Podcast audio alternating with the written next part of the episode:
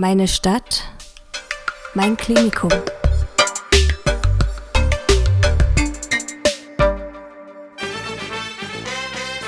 Audio Nursing, der Pflegewissen-Podcast aus dem Städtischen Klinikum Dresden. Für Azubis, für Kolleginnen und Kollegen und alle, die sich für Pflege interessieren. Hallo meine Liebe oder mein Lieber da draußen. Wir drehen durch. Heute ist Nikolaustag und das weihnachtet überall, wo man nur geht oder steht. Ist das nicht wunderbar? Lorenz, hast du heute was Schönes in deinem Weihnachtssneaker gehabt? Um das Schwurputzen muss ich mir bei dir ja keine Sorgen machen. Die sind ja immer vom Feinsten. Ja, in meinen Weihnachtssneakern war ein frisches Paar Weihnachtssneaker. Jetzt sind das die, die du dir gewünscht hast. Ja, ja, na klar. Das ist mir vielleicht selbst zum Nikolaus Aber man gönnt sich ja sonst nicht. So ne? ist es. Na, wir kennen das ja. Ich bin natürlich mal wieder leer ausgegangen. Hm? Aber nichtsdestotrotz habe ich mich hier mit einem Schoko-Nikoläusi bewaffnet und wir beide beißen da jetzt mal kräftig rein und lassen es heute hier mal so richtig klingeln, was? Und was passt zu Weihnachten und zum Nikolaus besser als die Farbe Rot? Genau, nichts. Und daher haben wir uns ein Thema ausgesucht für die heutige Folge, wo uns die Farbe Rot die nächsten 15 Minuten begleiten wird. Wie schön. Das Thema ist zwar wenig weihnachtlich, aber dennoch hast du dich ja heute fürs Lernen entschieden. Und für ein paar Minuten wird das schon gehen. Also, meine Liebe oder mein Lieber, dann schnapp dir jetzt mal eine Tüte der gefüllten Lebkuchen, stell die Heizdecke an, zünde ein Räucherkerzchen und los geht's. Aber vorher noch mal kurz zu uns. Wir sind Lorenz und Katja. unterliegen einem kurzen weihnachtlichen Zuckerrausch, sind Kollegen der Gesundheits- und Krankenpflege und Praxisanleitung hier im Städtischen Klinikum Dresden. Schön, dass du da bist. Und jetzt steigen wir ganz schnell ein, bevor uns die schokoladige Zunge am Gaumen kleben bleibt und hier nichts mehr geht. In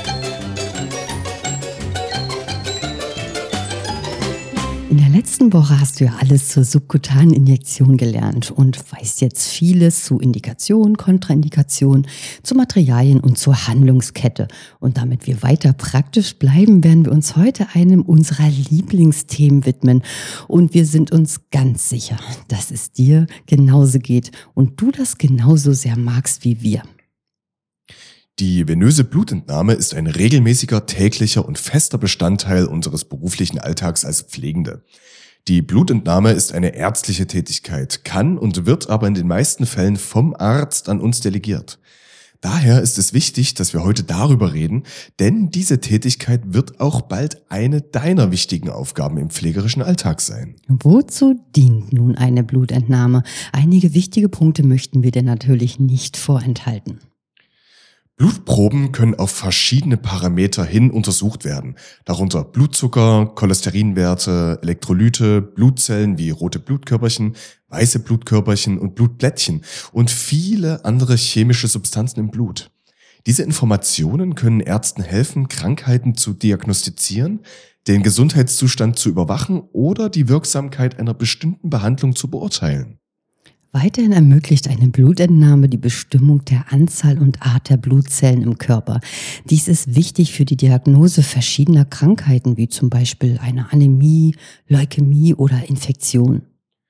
Auch kann die Blutgerinnungsfähigkeit durch spezielle Tests überprüft werden. Dies ist wichtig vor chirurgischen Eingriffen oder wenn Verdacht auf eine Blutgerinnungsstörung besteht. Bei einigen Medikamenten ist es wichtig, regelmäßig den Blutspiegel zu überwachen, um sicherzustellen, dass die Dosierung korrekt ist und keine schädlichen Nebenwirkungen auftreten. Und schlussendlich können bestimmte Infektionskrankheiten durch Blutuntersuchungen nachgewiesen werden. Beispiele hierfür sind HIV, Hepatitis und Syphilis. Wie du also siehst, ist es so wichtig, dass wir die venöse Blutentnahme korrekt beherrschen, damit die Möglichkeiten geschaffen werden, dass unseren Patienten schnell geholfen werden kann. Als erstes möchten wir dir ein paar wichtige Fakten nennen, die du in deiner Anleitung oder Prüfung unbedingt parat haben solltest, um den Praxisanleiter oder die Prüfungskommission somit richtig zu beeindrucken. Es wäre prima, wenn du die einzelnen und wichtigsten Punktionsstellen aus dem FF nennen kannst. In der Regel entnimmst du die Blutprobe aus der Armbeuge oder aus dem Unterarm. Hier lässt sich die Vene bei der Stauung am besten darstellen. Die Venen für die Entnahme und jetzt spitze deine Öhrchen und zücke den mentalen Kugelschreiber. Sind einmal die Vena cephalica, die Vena basilica und die Vena mediana cubiti. Grundsätzlich ist die Blutentnahme auch am Handrücken möglich. Diese Stelle wählst du, wenn du in der Armbeuge keinen Erfolg hast, solltest aber daran denken, dass es an dieser Stelle besonders schmerzhaft ist für den Patienten. Auch am Fußrücken kannst du im Notfall fündig werden, aber bitte hab auf dem Schirm, dass hier die Gefahr einer Venenentzündung, also einer Thrombophlebitis, sehr hoch ist. Außerdem sollte die Blutentnahme an dieser Stelle durch sehr erfahrene Kollegen oder einen Arzt erfolgen. Bitte nimm kein Blut am Arm ab, wo bereits ein venöser Zugang liegt und eine Infusion darüber läuft. Auch bei Patienten, die einen Schand haben, weil sie Dialysepatienten sind, darf an diesem Arm kein Blut abgenommen werden. Wenn der Patient an einem Lymphödem leidet, dann musst du dir auch in diesem Fall eine alternative Stelle aussuchen, denn dieser Arm ist tabu.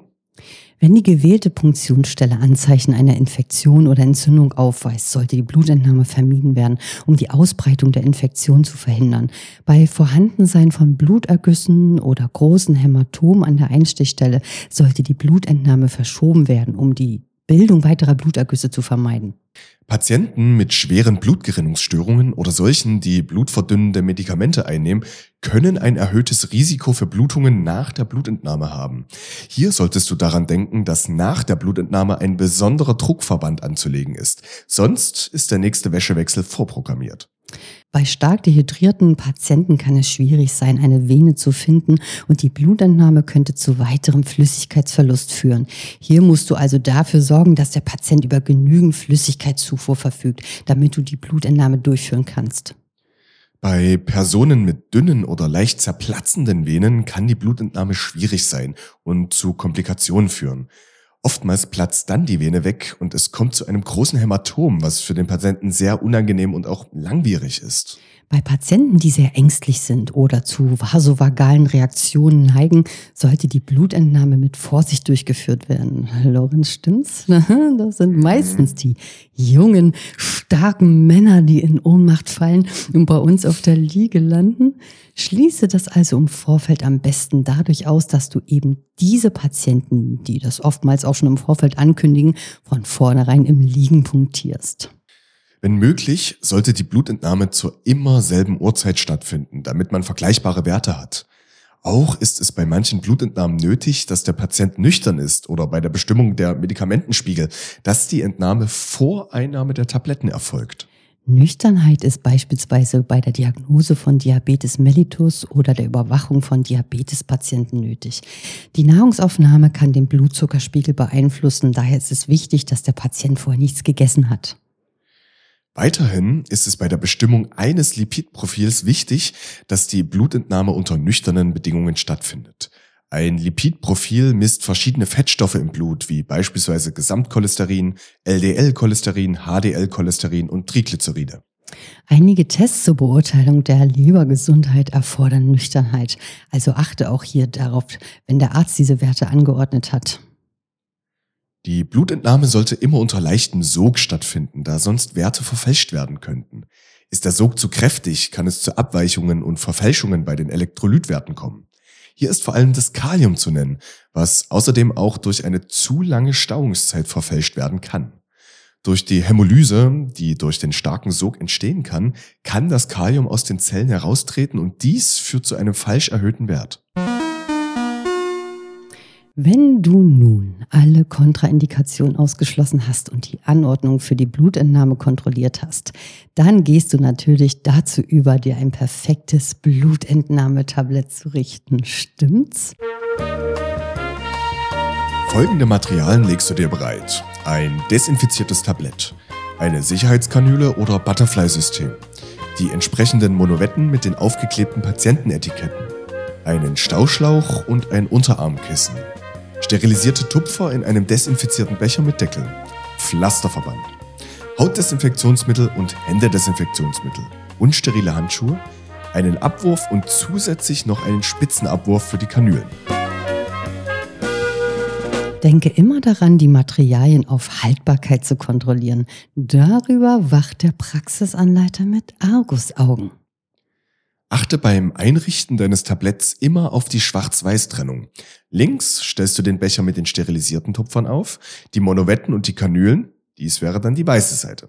In der Mitte positionierst du möglichst das Desinfektionsmittel, die Handschuhe, den Stauschlauch und das Pflasterband und rechts stellst du die Behältnisse für den Abwurf bereit. Das wäre nach unserem Verständnis eine optimale Schwarz-Weiß-Trennung. Sind nun alle Materialien bereit und du hast dich über die Anordnung informiert, dann geht's auf zum Patienten. Als erstes musst du dich natürlich vergewissern, dass es sich um den richtigen Patienten handelt und daher fragst du im Vorfeld die Patientendaten ab und gleichst sie mit dem Etikett auf der Monovette ab.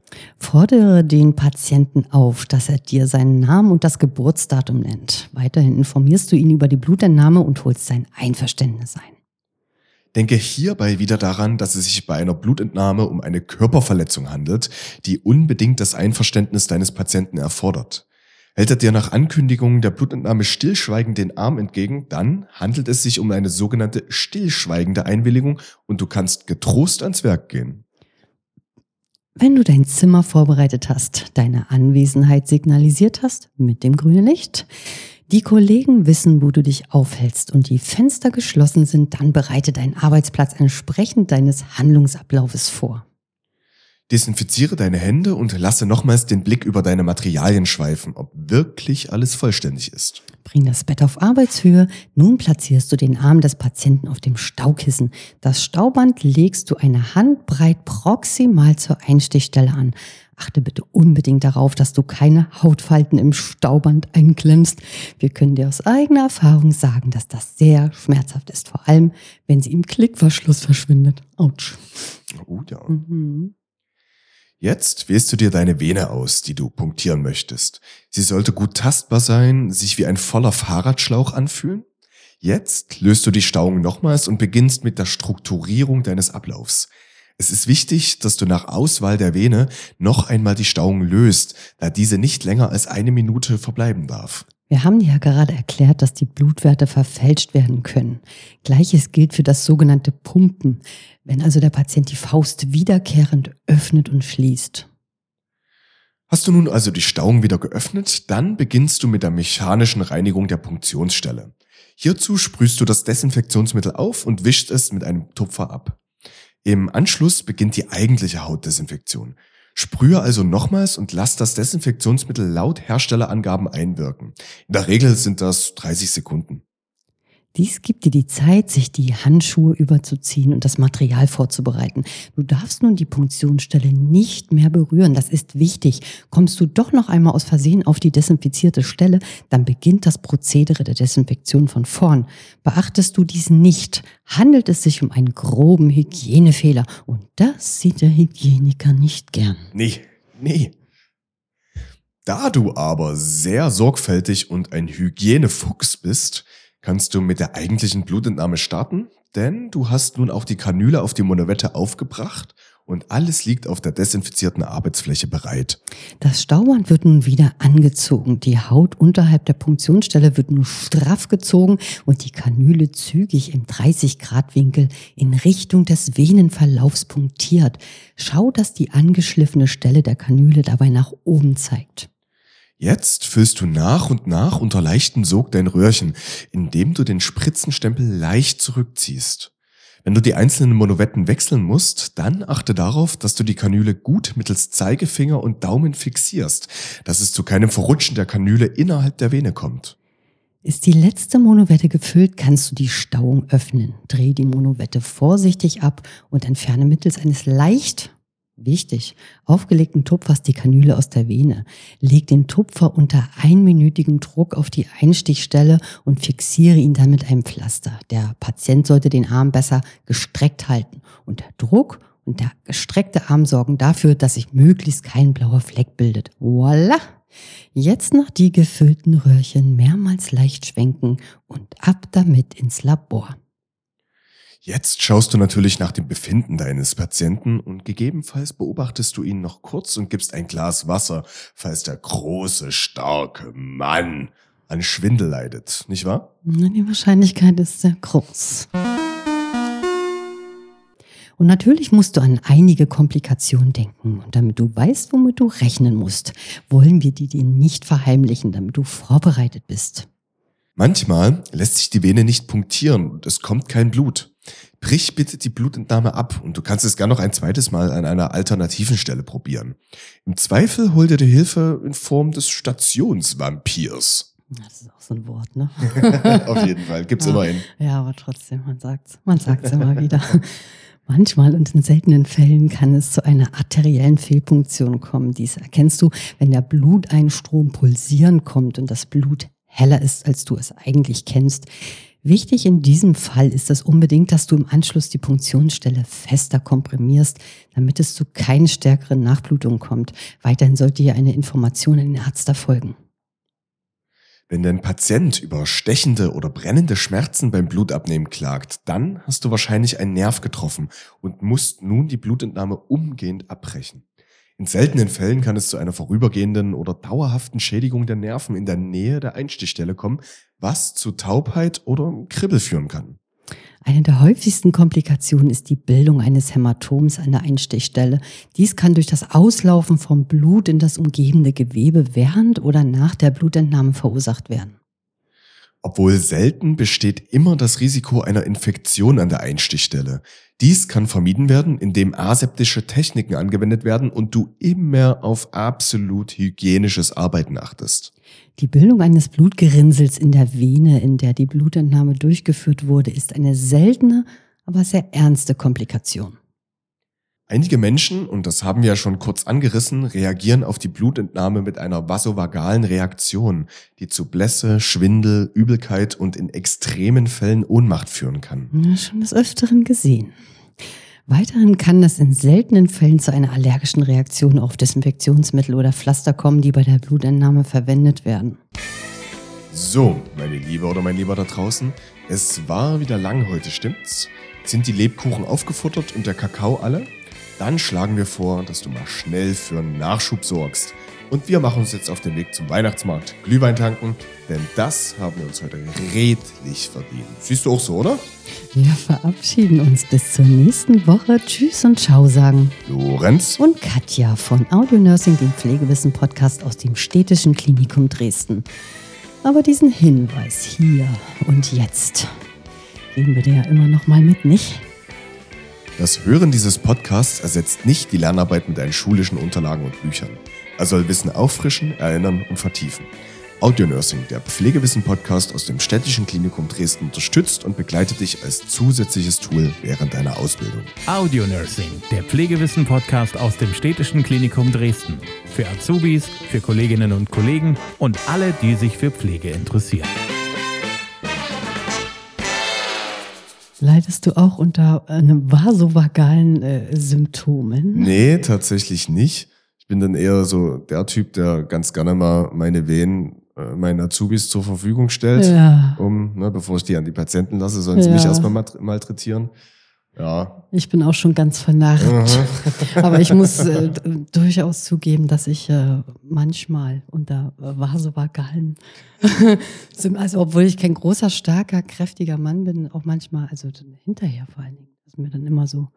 Ich habe Angst, ich habe Angst vom Blutabnehmen. Ja. Also ich liebe Blutabnehmen bei anderen, aber bei mir selber, das ist auch mit, mit Nadelpieksen und so. Ich habe so eine kleine Nadelphobie. Wie so häufig, ne? Ja, ja, das, und ich habe gedacht, so, ich überwinde das so durch diesen Beruf, aber das ist immer irgendwie geblieben. Ich kann mich noch an meine letzte Covid-Impfung erinnern. Da habe ich sehr vasovagal mich reagiert. Aber ich kenne auch einige in unserem Umfeld. Fällt dir da jemand ein? Ja, die da auch Mhm. Tachykardie, Mhm, zittern, schwitzen. Ne? Definitiv. Das waren garantiert keine Nebenwirkungen des Medikaments, da bin ich mir ziemlich sicher. Also, meine Liebe oder mein Lieber da draußen, wir hoffen, dass du nicht daran leidest, wünschen dir einen wunderschönen Tag und eine schöne Restwoche. Macht's gut. Ahoi.